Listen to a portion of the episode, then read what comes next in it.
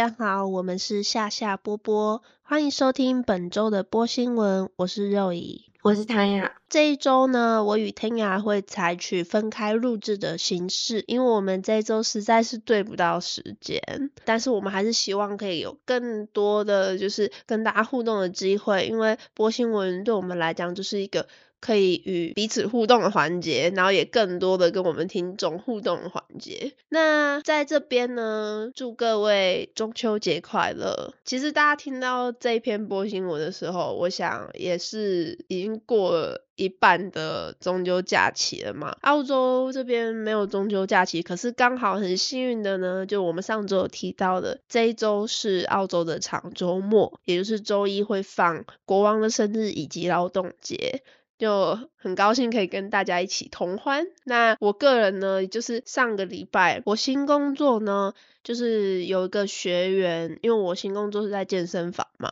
那有个学员呢，他就跟我说，在市中心的中国城那边，每周五会有夜市，所以他就说这两周呢，有那种台湾人带的月饼，然后去那边摆摊，然后就说看起来就是真的是从台湾来的。那就很推荐我去看一看有没有他在想是香港的还是台湾的这样子。今天也就是录音的这一天是周五，所以我就跑过去了，就跟嗯我男朋友嘛，下班之后我们两个就冲过去，就说哦，那我们今天就去逛一逛好了。然后因为我去的时间还蛮早，大概才四点半左右，所以其实很多摊位都还没有出来。但很好运的是说，他那个月饼的摊有出来。然后那个服务的小姐姐是蛮可爱的，因为 她可能真的是刚从台湾来到澳洲，所以她对于硬币的分别还分不太出来。那因为澳洲两块钱其实比一块钱还要更小嘛，所以我那时候第一次来澳洲的时候，我也是有点小搞混。那时候我就是跟家人一起来旅游，然后我们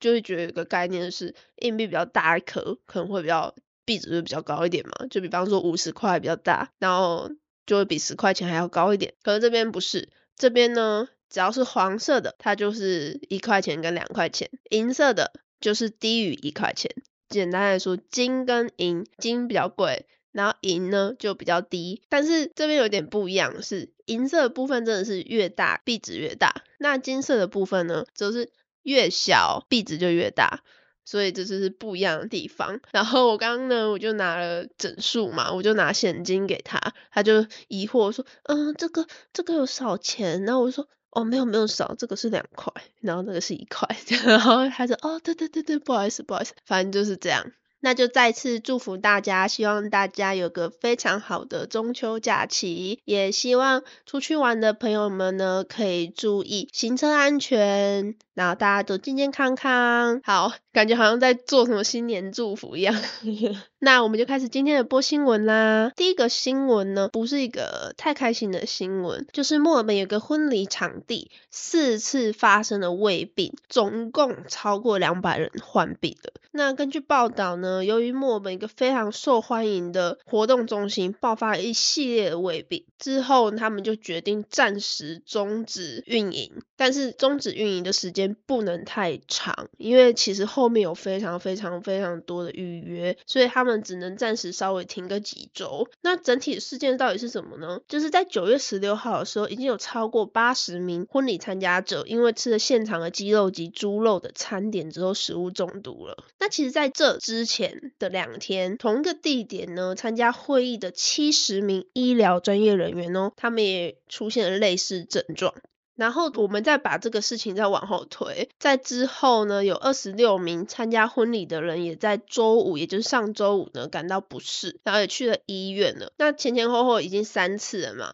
所以场地呢就马上安排了消毒，结果又再次。造成四十名的场地使用者生病了。那总之，这个与会中心的管理层就表示，他决定要停止两周，彻彻底底的做一次检查及消毒。那他们之所以说他们不可以关闭的原因，是因为就是我们刚刚有说了嘛，后面有很多很多的预约，因为其实对澳洲来讲，夏天就要来了。那也是蛮多人会选择在这个季节去结婚，所以没办法说我们要取消就取。消的这种情况，所以呢，他们将已经可以迁移到其他替代地点的预约者，已经迁移到其他替代地点，那其他人呢，就可能暂时没有办法。但是他们希望呢，借由这两周时间，他们可以去彻底的检查，然后并且去找到原因是在哪里。他们也表示说，这些疫情有可能是没有联系的，但是他们不希望再有任何状况发生，所以他们想要更谨慎的行事一点。我是觉得，如果他们这些食物是用预制餐点的话，可能要好好检查一下预制餐点的来源，或者是如果他们是现场准备的餐点的话，那可能厨房要真的不是只是进行消毒，可能不管是厨房里面的存货也好啊，或者是餐具等等，可能都要好好检查一下，或者是餐点外包的部分，那这一部分也是要好好去就是整个做联系。我觉得虽然说场地也是有问题，但是有可能其实。会牵扯到蛮多的外包公司，那所以就是如果后续有什么更新的报道的话，我们会再上来跟大家做一个说明。下面一则新闻，历时长达二十年以上的坎培拉入室抢劫事件终于弃捕归案啦！就在九月二十号呢，有一名六十八岁的男子在墨本郊区罗维尔被拘留了。而且他将要被指控犯有谋杀罪，但这个谋杀罪是跟一九九九年，也就是二十四年前的一场命案有关。警方称，一名七十二岁的艾尔玛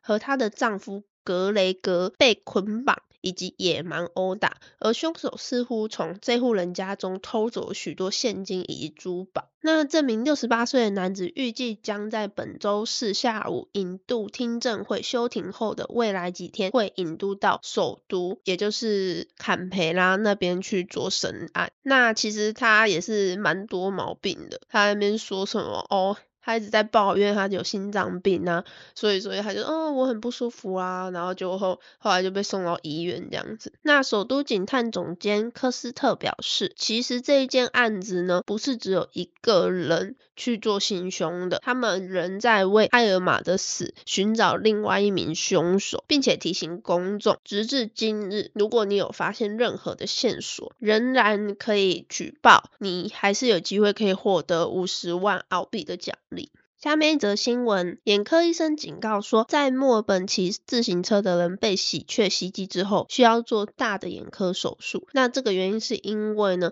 在这个季节，喜鹊会有一种俯冲的惯性，就是喜鹊会喜欢这个动作。这样，这名受伤的民众呢，他叫做 Christian。他是在二零二一年亚拉旺加的一次急行之中被猛扑，然后啄了眼睛，所以他就需要进行大的手术。那幸运的是呢，他植入了进口的假体虹膜还有晶球体来恢复受损的眼睛，目前呢也是完全康复了这样子。这边医生就告诉你啊，如果你在骑脚踏车的时候，最好还是携带太阳眼镜，甚至是就是环绕式太阳眼镜，就是完全保护你的眼睛这样。因为喜鹊呢似乎越来越聪明啊。甚至有戴有拉链的头盔也不一定是安全的选择。那为什么喜鹊会进行攻击呢？其实，在澳洲的八月到十月是喜鹊的繁殖季节，在大多数的情况下，它们俯冲攻击通常都是发生在他们认为经过了人类或是动物对年幼的喜鹊或者是喜鹊蛋会有威胁的时候，因为他们就觉得说，哦，我们要保护我们的家人嘛，所以它才会攻击这些觉得有威胁的对象。我不知道大家有没有看过一些搞笑影片，那很多人在骑脚。踏车过程中就会有鸟啊，从那个脚踏车安全帽不是都会有一点那个洞洞嘛，它就会去啄你的头发，就有点像是拔你的头发，然后去筑巢那种概念嘛。这种案件超多的啊，然后也超恐怖的，就是又痛然后又危险。总之呢，这边就是告诉你说，很多的喜鹊已经学会它不再攻击你的头部，可是他们会攻击你的背部，他们甚至还会绕过你的头盔去，就是想要试图的攻击你一样。那维多利亚野生动物的网站上面甚至有一张地图，他们还有报道说哪些地方就是很多喜鹊会俯冲攻击的地方。那距离俯冲季节结束还有几周的时间，总之呢，在本月底都会有所缓解，但是大家还是要注意行车安全。对，行车安全。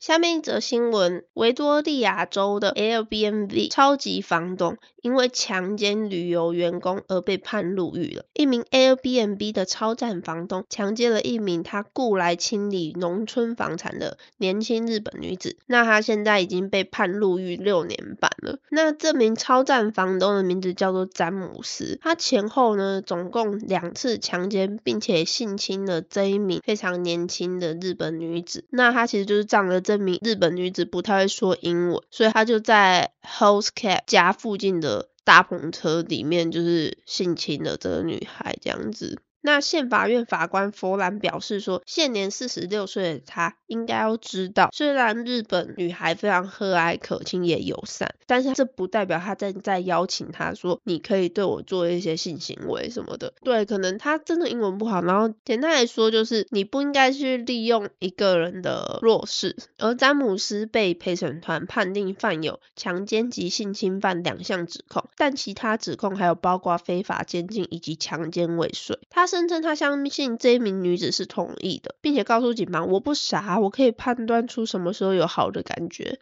詹姆斯甚至还对年轻女子的亲吻还有触摸描述为就是喝醉酒，促使法官在判决前听证会上就是有一些改变判决什么的。那这名日本女子还指出呢，詹姆斯是在她告诉她有男朋友之后，她才停止，就是有停止做性侵犯的行为这样。那这边有告诉你她整起案件的流程，就是这个女子呢，她其实是从墨尔本搭火车，然后一直到当地，然后詹姆斯从火车站花了三十到四十分钟的车程，再到他的这个大篷车的住所。在那之前呢，他们也去一趟超市去买葡萄酒啊跟晚餐。后来他们在他家附近。嘛喝了酒，然后这个女孩就说哦，她已经喝醉了。这样，这时候詹姆斯他就狼心四起，然后他就把她推到大篷车外的椅子上，然后开始摸她、亲她，然后把她带到那个大篷车里，也是那种 caravan 嘛，澳洲很多这种 caravan park 的那种车里面，他就在那里呢强奸了这个女孩两次。后来詹姆斯就睡着了。过了几个小时之后，这个女子就给她男朋友发简讯。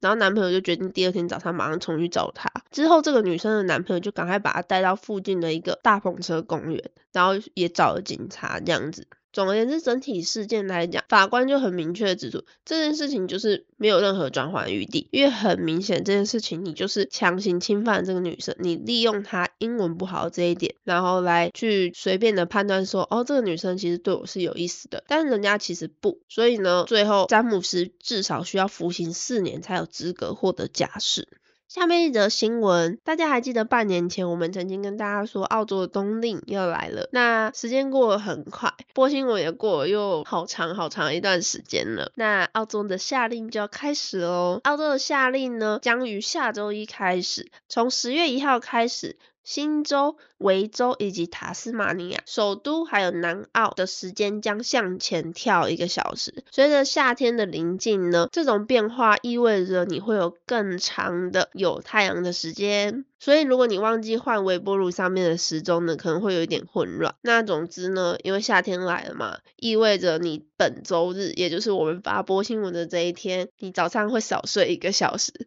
毕竟夏天的来，天黑的时间就会变得更短，所以我们只好把时间往前跳一个小时，这样会让夜晚早一点来。反正就是日光节约时间啦。那很幸运的是呢，我们现在有非常好用的智慧型手机，所以我们其实不用太担心说时差问题。只是待在澳洲的朋友们呢，你们要跟台湾家人做一个联系的时间，就稍微要调整一下哦，就是时差多一个小时这样子。我个人觉得时差这件事真的是还蛮有趣的。其实澳洲有非常多不一样的时差地点，就是还有一些地区只差半小时这样。然后呢，因为我有个朋友他住在拜伦贝嘛，那拜伦湾去昆州只有大概一个小时的距离，所以有一次我们去找他一起出去玩的时候，然后我们就想要去昆州。你感觉就是你开了一个小时的车，假设你早上八点开始开车，那你其实应该是九点到昆州，可你到昆州的时候才八点，就是你感觉这个小时好像没有过到。然后你从假设你说四点半回家，好，四点半，然后你又开回新州的时候。就变成六点，就是又多了一个小时，那就觉得天哪，我时间又被吃掉了。反正就是一个非常有趣的过程，对，明明就是差了一点点，但是又好像差了很多这样子。那我就觉得这。部分呢是在澳洲比较有趣的东西，但是也是一个比较不方便的，因为我觉得其实跟台湾时差两个小时并不是一个太大问题，总体来讲不会影响太多。虽然比方说我可能现在八点多，然后我正在录制新闻的时间，我爸妈可能在吃饭什么的，那就稍微要推算一下。可是我觉得时差三小时就真的差蛮多，你不要问我为什么差一个小时差那么多，但是我觉得真的超有差。就比方说我平常是八点上班嘛，那我八点上班的时候呢，台湾时间是五点。可是如果我今天我下班的时候是四点，那我打电话回家就才一点半，我爸妈超忙，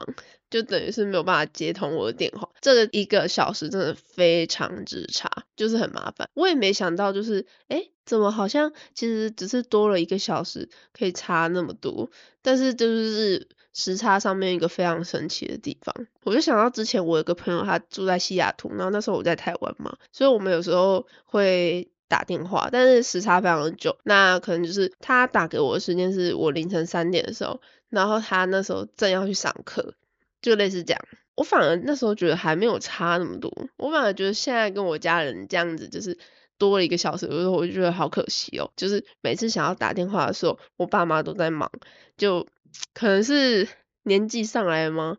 就觉得好像每一分每一秒都要更加的珍惜。不知道大家有没有跟我一样的感觉？好，我现在就是因为这周的播新闻是肉影在录嘛，但是我中间就是点过来小支援一下，隔空支援。好，那大家也知道，就是澳洲这边一方面是口音，然后一方面是他们这边取名字的确就是一个蛮怪的，所以很多人，尤其是像我们这种母语还不是英文的人，根本就发音不出来，或是甚至我们会试图用我们学的 KK 音标。来发这些呃这些地名，可是其实很多地名都是，就是它拼音是这样拼，可是它根本就不是这样念。那反正澳洲人自己也知道了，所以那这边我们就帮大家整理出几个最容易被念错的，跟就是。呃，一些蛮奇特，哦，你会觉得哦，怎么居然是这样念的一些小地名。第一个跟大家分享的，其实就是蛮多台湾人都会去，或是一个度假胜地的地方，就是 Brisbane。那大家都想说，哎，Brisbane，Brisbane 有什么好念错的？可是因为如果，尤其像，因为我们中文有翻成布里斯本，所以我觉得对于我们而言，哦，大家就知道就是要念 Brisbane。但是像是比如说美国人，或是他们没有这种特别在翻。译过去的类似的音可以给他们做参考的话，他们可能就会念成 Brisbane 这样，他们就会念成 Brisbane，而不是不是 Brisbane，就是那个重音可能就比较不一样。那这个算比较简单的。然后这几个其实我都有特别问那个我们家那位就是土生土长澳洲人嘛，有其中一个是 Orange，就是很常，他们号称就是我们会念错的。但是我后来发现，因为我就一直说，哎，你再念一次，你再念一次，所以然后就这样听了几次，我就觉得说。所以其实就是 orange as orange juice，就是跟一般的我们就是念 orange 就是一样的，只是他们念 orange 会有他们那个口音，所以他们会觉得我们是念错的那样子。但是其实就是一般大家怎么念 orange 就是念这样子念 orange 这样子。你如果你真的要听起来傲一点的话，你就可以念 orange 之类的。我的澳洲口音就是有点没有特别学这样子，反正就大家该怎么念橘子就是怎么念橘子这样子，那是一个蛮漂亮的地方。那这。个 Orange 是在新南斯威尔州中西部一个，就是蛮有名的，是在做葡萄酒，然后配有非常漂亮的风景的一个郊区这样子。那再来呢，还有一个是西澳有一个叫。Derby 的一个地方，那算是一个蛮大的城镇。这个我也不知道为什么大家念错，因为我那时候一看，我就觉得大概就是 Derby，因为它就是 D E R B Y，还蛮明显，就是觉得哦 Derby 这样子。可是好像很多人会念成 Darby。如果我觉得念成 Darby 的话，应该这个人的 K K 音标没有学好。嗯，我是这样觉得啊，因为我觉得这个蛮蛮 OK 的。另一个也是昆士兰的小镇，我自己当时第一次看到的时候，我是觉得是叫 Warwick，因为它就是呃 W A R W I C K。那这个地方呢非常有名，是呃种玫瑰跟一些牛仔竞技的地方。这样，那其实好像不是 Warwick，比较像是 Warwick，但是因为大家也知道澳洲的这个。口音那个 A 就是要，所以这个我有请教我们家尼哥哈，那尼哥说是叫 Warwick，我自己个人的想法，其实它就是 War Warwick，但是你要带一点澳洲口音。那反正我自己没有特别喜欢或者是想学澳洲口音，所以我就觉得也还好啦。我觉得他们也听得懂啦，就是主要这这个 Warwick 第二个 W 不发音就是这样而已。好，再来呢是有一个是雪梨，算蛮靠近市中心的一个小富人区，那边好像蛮多中国人，就很多有钱的华人住在那边。那我第一个想法是想要念 Bowman，因为它是 B A L M A I N 这样子，我就想说哦 Bowman，但是其实其实是 Bowman。它是一个，就是我觉得是一个小重音的问题。那这个又回归到音标跟是英式发音还是美式发音。其实我觉得很多他们觉得我们念错，好了，就是因为毕竟他们国家的名字，所以尊重包容。但是，但是其实很多。很多就是以不同的，你知道语系，比如说我们学不同的英文嘛，所以这样子念错算是还蛮情有可原啦。但是我们还是要尽量学习他们当地的用法，对。然后再来呢，澳洲的首府也是很多人念错的，而且我自己也是念错的。看我就是。照他们那个音念，那它就是 C A N B E R A 嘛。我们之前有一次在跟大家分享那个 Canberra，就是 Canberra 的那个呃哪一个啤酒啊，跟澳洲的合作，然后就开玩笑说要把澳洲的首府改成 Canberra 这样子。那那个广告的时候，我是讲 Canberra，但是呢，它虽然是拼 C A N B E R R A。但是它的发音其实是 Canberra，它就是 Canberra，而不是 Canberra。那我是觉得，好了，的确是要把人家发正确才是比较好的一个习惯。对，就是下次还是会小心，因为这个好像算是列入最常发音错误的排名第六名。就是很多人跟我一样，尤其是念美式英文的吧，就是会跟我一样，直接就是哦 Canberra，没有没有没有，其他就是叫 Canberra。再来，这个是在呃塔斯马尼亚州一个算必看的景点。这个地名我那时候不知道为什么，我一看的时候我就直接念对。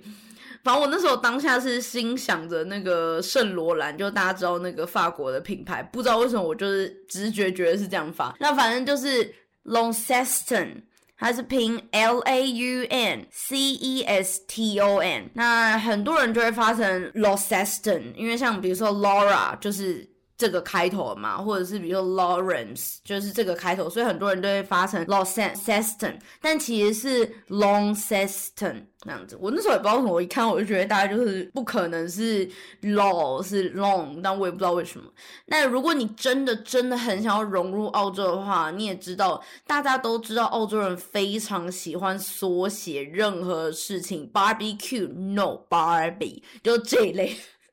所以大家可能会想说，怎么可能有人会讲 Arvo Barbie？没有，大家真的会讲 Arvo Barbie？我真的是，我也是觉得很黑问号。我个人是想说，你都要吃它，你就要尊重它，你就要讲出它的全名。OK？那反正呢，如果你要。真的融入澳洲的生活的话，你就是各种缩写就对了。那这个塔州的这个名字 l o n g s e s t o n 这么长的名字，他们一定有缩写啊，他们叫做 Lonny，基本上就是砍中间砍一半这样，所有的事情他们都会这样。像我现在是住在靠近 Dandenong 这一区嘛，维州的一个算是郊区的地方，但就是算是一个蛮多人知道的地方，很多人甚至就广告牌或是中间。路上的路标有些都会直接跟你讲 dandy，他也不，他连路标他都不写出来，他路标他一样标 dandy，所以你就你就知道他们有多爱缩写。那既然讲到维州的话，就跟大家顺便分享，相信大家都知道墨尔本就是 Melbourne，但是因为很多像我刚刚说，比如说美国来呃度假的，或是就比较不知道澳洲人喜欢乱发音，没有，